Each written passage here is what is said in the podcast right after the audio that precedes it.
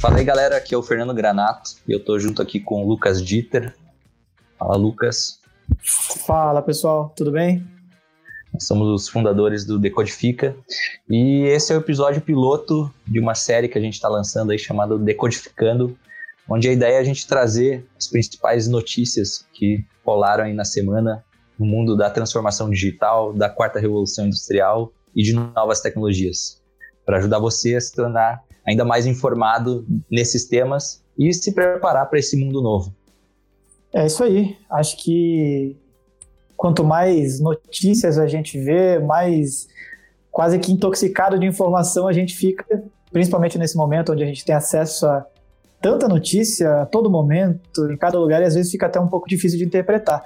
Por isso a gente quer decodificar para você, trazer aquilo que mais a gente considera de interessante que está acontecendo no mundo, principalmente em relação aí à transformação digital, inovação, novas tecnologias e habilidades que você pode desenvolver e aplicar no teu dia a dia. É isso aí. Bom, mas sem mais delongas, queria trazer já uma primeira notícia aqui para a gente debater, que é uma notícia que saiu em diversos meios de comunicação, onde o Mike Pompeo, que é o secretário de Estado norte-americano, e ele disse que os Estados Unidos está pensando em banir o TikTok. Para quem não conhece, o TikTok é aquela rede social que ficou super famosa nos últimos tempos, que atingiu a rede social atingir a marca de um bilhão de usuários mais rápida na história.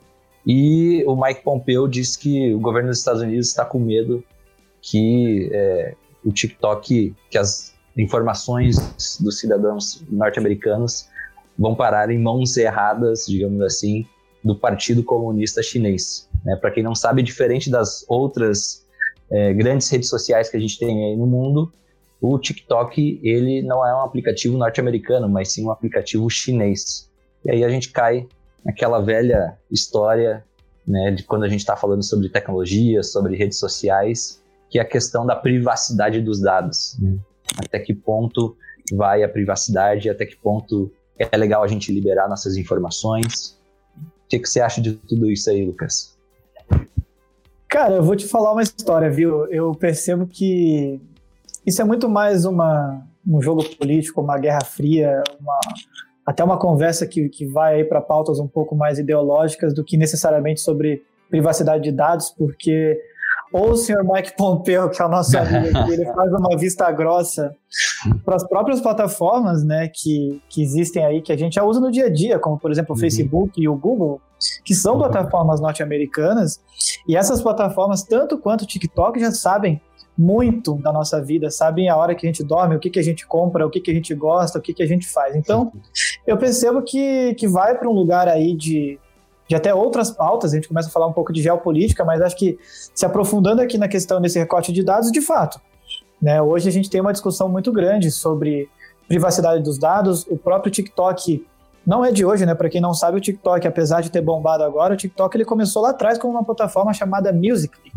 uhum. né? Uma plataforma que permitia com que, principalmente o público-alvo deles, que é um público mais jovem, fizesse dublagens de músicas, enfim, coisas que bombam aí para uma faixa etária é, mais jovem mesmo aí, é, que já que começou né, nativamente digital a utilizar as redes sociais e não se identifica dentro do Facebook, porque no Facebook, afinal de contas, tem muito textão, né? No uhum. Instagram, talvez já seja uma plataforma que essa galera mais jovem considera até uma plataforma de pessoas velhas, né?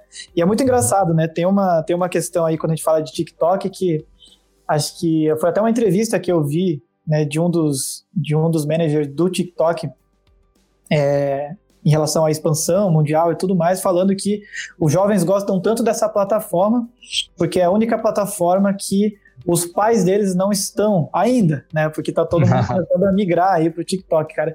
O que eu percebo é o seguinte: a discussão sobre dados ela existe, ela sempre vai existir em qualquer plataforma de rede social. É, mas confesso que eu acho um pouco irônico assim o, a, a, entrevista aí do, do chefe de estado dos Estados Unidos falando um pouco sobre os dados caírem em mãos erradas, porque afinal de contas existiu a própria discussão na própria eleição do Donald Trump, é, utilizando dados aí, principalmente uhum. dados do Facebook, para influenciar nas eleições, para fazer toda aquela campanha, enfim, toda a polêmica que teve com a Cambridge Analytica. Acho que a gente precisa saber separar o joio do trigo e conseguir entender do que, que a gente está falando exatamente. Mas, claro, toda rede social é, tem aí o seu, o seu perigo, né? E quando você aceita os termos de uso para participar, você sim está colocando e está doando praticamente seus dados para essa empresa. E o que eles vão fazer com isso, aí a gente não sabe, né? A gente pode descobrir. Show. Vale lembrar até que o CEO né, do TikTok ele é um norte-americano.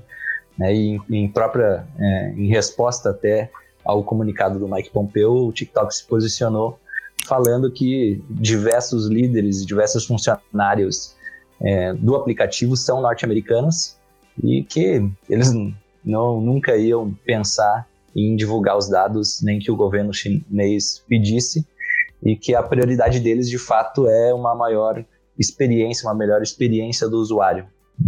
Acho que como o Lucas disse, quando a gente vê notícias como essa, a gente tem que né, dar um passo para trás e olhar, ter um olhar um pouco mais amplo, né, de, poxa, mas espera aí, mas é, do que, que a gente está falando? A gente está falando de fato de notícias é, vazadas ou a gente está falando de uma, uma nova guerra fria, digamos assim, né? já que a gente tem aí grandes plataformas norte-americanas que todo mundo já sabe, não é nenhuma novidade, é, utilizam nossos dados né, para diversas coisas. Se você entrar, você que está ouvindo aí, se você fizer um exercício muito rápido de entrar no teu histórico de navegação do Google ou no teu histórico de navegação do Facebook, você fica completamente em pânico. É uma, é uma coisa realmente engraçada, assim, porque a gente não se dá conta né, da quantidade de dados que a gente gera dentro dessas plataformas. Acho que principalmente, claro, o Facebook tem muitos dados ali, tem muita tem muita questão de anúncio, principalmente, né? Coisas que você gosta e tal. O Facebook é expert nisso. Mas quando a gente fala do Google, o Google ele tem até um, um poder um pouco maior na mão, pelo menos na minha percepção, porque uhum. ele faz o cruzamento disso com pesquisas e geolocalização também. Recentemente, né, quando a gente ainda podia sair de casa, no Carnaval de São Paulo, eu estava em São Paulo e queria muito lembrar de um lugar que eu tinha ido há três anos atrás, em 2017. Eu sabia mais ou menos onde era o, o, o local, mas eu não lembrava o nome, não lembrava a rua. E aí, para voltar para aquele local, que era um restaurante muito legal que eu tinha ido, eu utilizei dessa tecnologia porque eu tinha certeza que o Google tinha esse dado. Então eu abri sim o meu histórico de navegação e eu fui mais ou menos na semana da viagem lá e fui procurando, achei o local, quanto tempo eu fiquei nesse local, exatamente o caminho que eu fiz até esse local. Isso eu estou falando de dados de três anos atrás. Ao mesmo tempo que também, se você faz pesquisas por voz no Google, com certeza é, essas gravações estão lá. Inclusive, você consegue ter acesso a isso. Existe uma maneira de você conseguir, também acessando o teu histórico lá de buscas no Google, você ouvir as suas próprias gravações. Esses dias eu até mandei no grupo que eu e o Fernando estamos uhum. compartilhando ali no WhatsApp. Eu mandei uma gravação minha de três anos atrás, é, de, uma, de uma gravação do Google, que eles mantêm no banco de dados. Enfim, acho que se isso não é motivo suficiente para a gente abrir os olhos em relação a dados, não sei o que, que pode ser, mas acho que essa é uma conversa que já vem de tempos, né, cara? É, realmente, acho que falar de TikTok agora é só mais uma das plataformas, a gente precisa, acho que, ampliar o debate para falar um pouco realmente sobre privacidade, sobre ética, sobre o que está que que tá sendo feito com esses dados. Uhum. Até porque o uso das plataformas, né, vale lembrar aí, são cíclicas. Né? Hoje é o TikTok, amanhã pode ser outra, assim como no passado a gente teve outras plataformas aí que foram muito utilizadas. Então acho que vale a reflexão e o debate sobre privacidade. É, até porque o modelo de negócio de, todo, de, de todas essas uhum. plataformas, né? Se você é um negócio baseado em anúncio, você precisa de dados dos seus usuários para poder uh, ah, para poder realmente direcionar os melhores anúncios e conhecer o teu público, conhecer o comportamento do público. Não tem como é, isso não ser feito, né, cara? Aproveitando aqui, né, que já estou falando um pouquinho, queria mudar aqui um pouco e trazer outra notícia para nossa conversa, que é uma notícia que eu vi na revista Pequenas Empresas e Grandes Negócios sobre a loja Amaro. Quem aí conhece a Amaro é uma loja uh, de, de roupas, né, de moda, até conhecida hoje como uma, uma fashion tech, né, uma startup de moda praticamente brasileira, que está usando, hoje acabou de criar, um perfil no jogo Animal Crossing é, para captar informações sobre o estilo de vida dos personagens criados pelos jogadores e aí identificar tendências a partir disso para a sua próxima coleção. Eles criaram um personagem chamado Mara, criado pela Amaro para o jogo, pro jogo Animal Crossing. E essa é uma, é uma estratégia de entrada da, da varejista, né, da Amaro, no mundo dos games. Essa notícia eu achei ela particularmente muito interessante, porque basicamente você conversa com diversas tendências ao mesmo tempo aqui, né? Você conversa com, sobre o futuro do varejo, sobre o futuro da moda, sobre o futuro dos games, sobre o futuro do consumo. A Amaro já tinha criado recentemente, em março agora, no começo dessa pandemia, é um, um avatar, né, uma modelo virtual para poder fazer as campanhas, porque eles não tinham enfim, não tinham mais a possibilidade, né, nesse período de isolamento social, de fazer fotos com modelos reais no, em estúdios de fotografia, então eles criaram, quase como se fosse a, a Lu, né, lá do Magazine Luiza, um personagem bastante parecido, e agora fizeram esse, esse novo movimento de criar um personagem dentro do game, né, para que converse com os jogadores, enfim, fazendo é, realmente uma, uma captação dessas informações sobre como as pessoas se comportam. Eu queria saber o que, que, o que, que te parece isso, porque acho que, que assim, é, é, realmente quando a gente fala de um novo mundo, a gente começa a ver exemplos como esse acontecendo, e não duvido que outras marcas aí é, vejam esse bonde passando e, e subam junto e, e, sigam nesse caminho também. Afinal de contas, é, o futuro dos games também né, uma tendência grande, inclusive de profissões surgindo, né, a partir desse, desse momento aí, pessoas que ganham dinheiro já dentro dos games. Acho que quanto mais as marcas estiverem dentro dessas plataformas, mais posicionamento para essas pessoas elas, elas tendem a conseguir uhum. também. Essa é uma, uma conversa que a gente sempre tem, né? É, sempre quando a gente está falando sobre transformação digital, sobre esse novo mundo, né, algumas pessoas ainda acreditam que essa mudança ela vai ocorrer somente em algumas áreas e que outros setores vão ficar de lado. Né? E a gente sempre gosta de martelar na, na tecla de que é, todos os setores praticamente é, serão ou já estão sendo impactados né, pela transformação digital, pela quarta revolução industrial, enfim, pelo uso dessas novas tecnologias. Eu acho que esse case da Amaro é, torna isso muito claro, um setor que por muito tempo né, não utilizava de novas tecnologias ou não de uma forma tão clara, assim, digamos assim, e é, que corre, que, que coloca em xeque, inclusive, algumas profissões aí, né, que vivem da moda, como o pessoal é, que são as modelos, enfim, o pessoal que vive né, disso e que por muito tempo achou que não ia ser impactado por uma transformação como essa. E além disso, é, tem uma, uma, um outro olhar também é que quando a gente está falando de transformação digital, a gente está falando também de um novo, de uma nova forma de produzir as coisas, né? Um, a gente muda um pouco a cadeia produtiva aqui.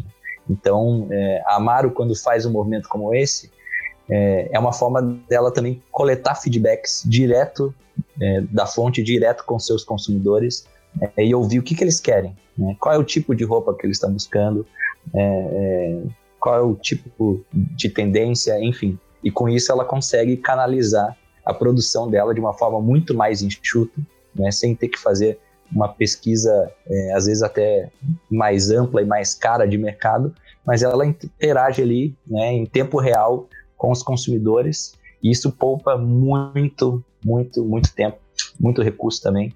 Então, é, não tenho dúvidas que esse é só o primeiro case, né, e que outras marcas, inclusive é, maiores que a Amaro e que tem até poder é, de, de investir em tecnologias muito mais fortes, é, vão vir com tudo aí nos, nos próximos meses é, nessa linha.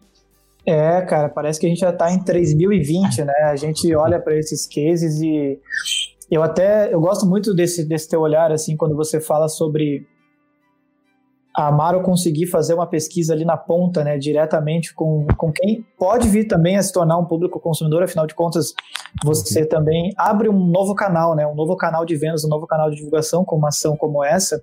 A Amaro fez da seguinte forma, né, para quem ainda não, não entendeu muito bem. Basicamente, eles contrataram um gamer profissional que está sendo responsável por dar vida a Mara, que é essa personagem virtual que foi criada aí no, é, que foi criado dentro do jogo.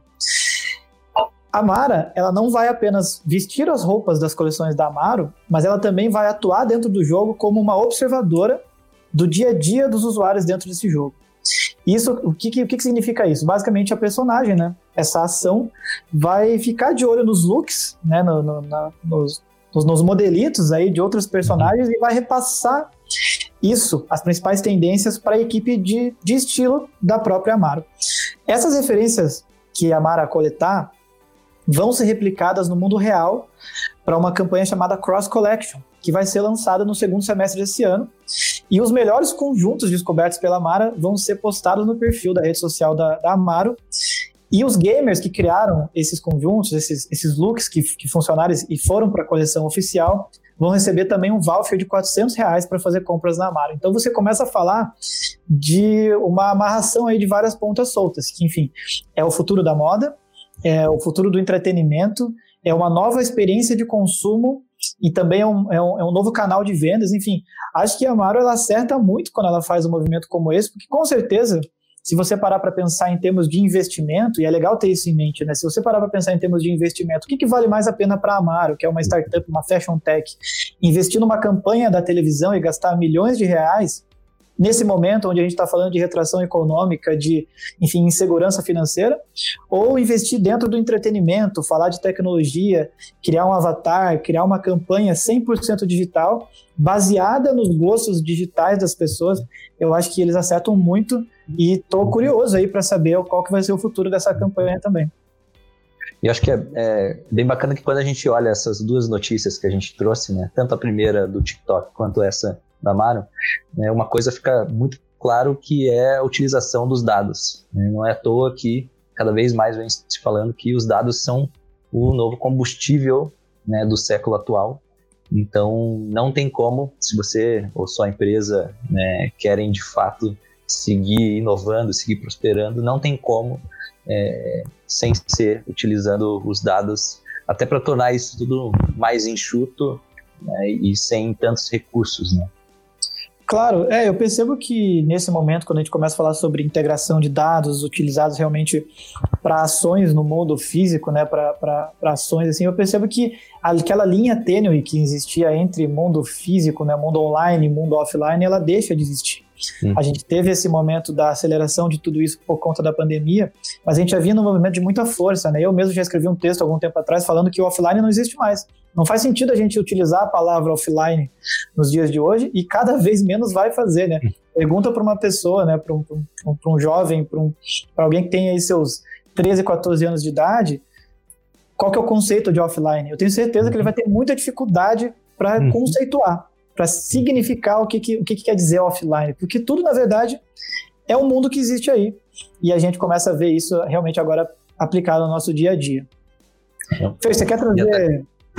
Sim, até pegando, pegando esse gancho, né, é, entre essa, essa mistura entre o mundo físico, digital e biológico. A última notícia que a gente quer trazer aqui é que essa semana, nos dias 7 e 8, teve o, o Hey Google Summit, né, que para quem não sabe é um dos maiores eventos quando a gente está falando sobre assistentes virtuais no mundo.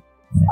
É, o Google até é, algum tempo atrás ficou super famoso, teve um vídeo que viralizou aí na internet, né, onde ele apresentou uma nova versão onde uma pessoa marcava um corte de cabelo, né, mas a grande diferença é que não era a pessoa marcando, mas sim era uma inteligência artificial né, do Google que marcava o corte de cabelo para essa pessoa, né, nenhuma é, em, um, em um grau de, de similaridade com uma pessoa humana gigantesca. Né? Então, é, o Google ele vem apostando nessa linha de negócios, né? é uma tendência.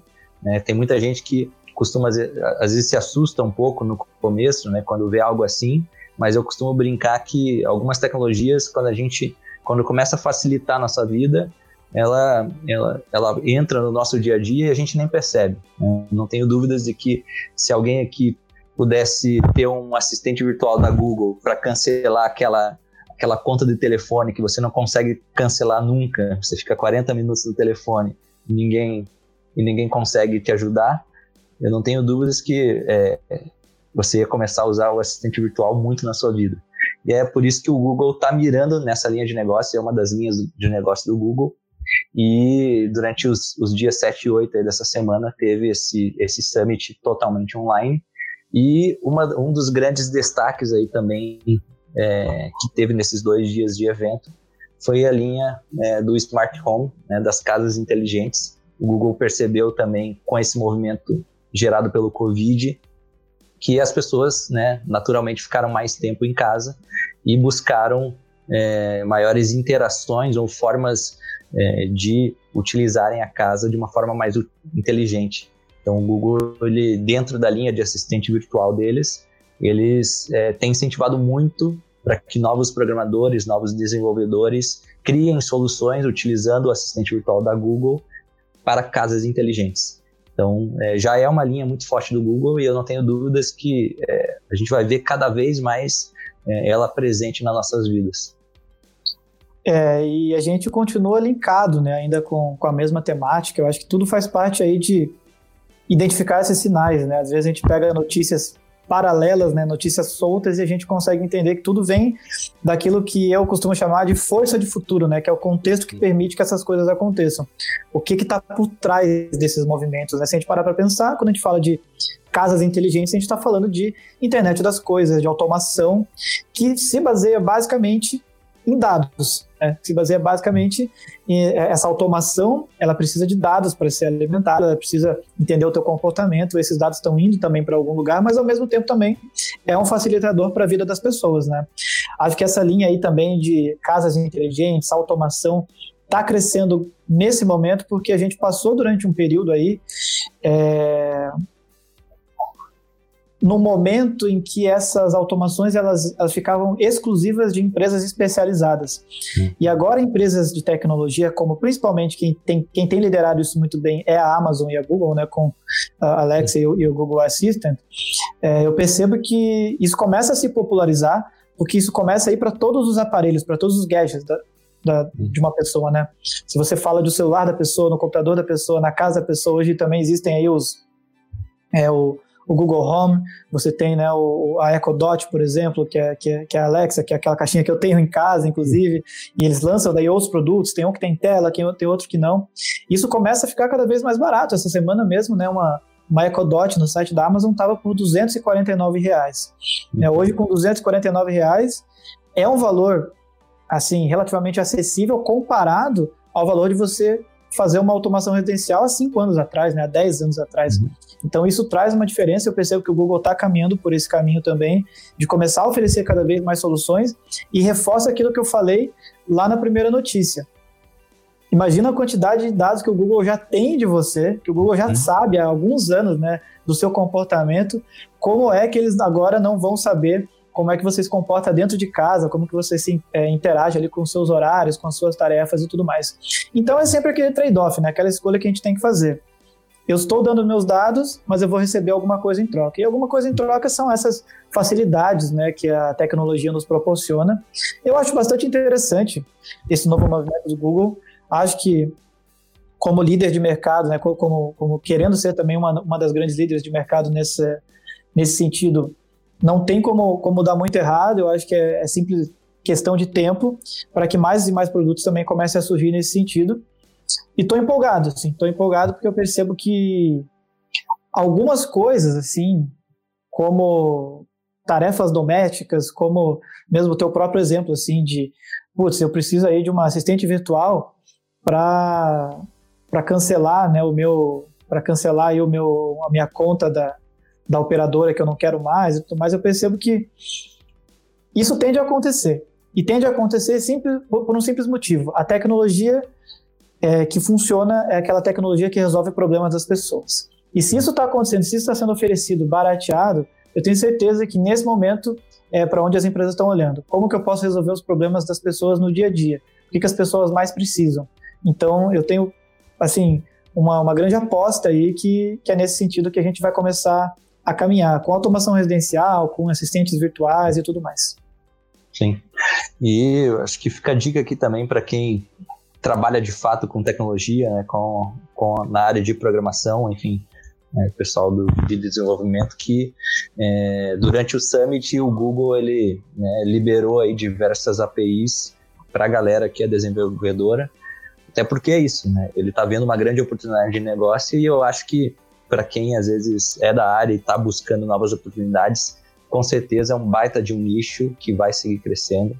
Então acho que é, vale a pena dar uma olhada, né? É, dar uma olhada lá no API do, da Google, né, entender um pouco mais sobre, que com certeza, é, eu, eu diria, não diria nem dois, três anos, eu diria aí no prazo de um ano a gente vai ver um salto nessas assistentes virtuais. Não, e vai ver um salto, inclusive, em questões de automação residencial, assistentes virtuais, aplicações para tudo isso, muito por conta também do contexto que a gente está vivendo, né? Se uhum. a gente está falando de algumas tendências como ressignificação da, do lar, ficar mais em casa, ter um home office, começar a utilizar a casa até como espaço de segurança, principalmente logo após uma pandemia que as pessoas estão meio traumatizadas, logo a gente também vai buscar dentro da nossa casa por experiências diferentes né, por novas possibilidades de fazer coisas e coisas que facilitam a nossa vida. Pense nisso, assim, então, como uma oportunidade, como que você pode também pensar numa solução que facilite aí a vida das pessoas dentro de casa.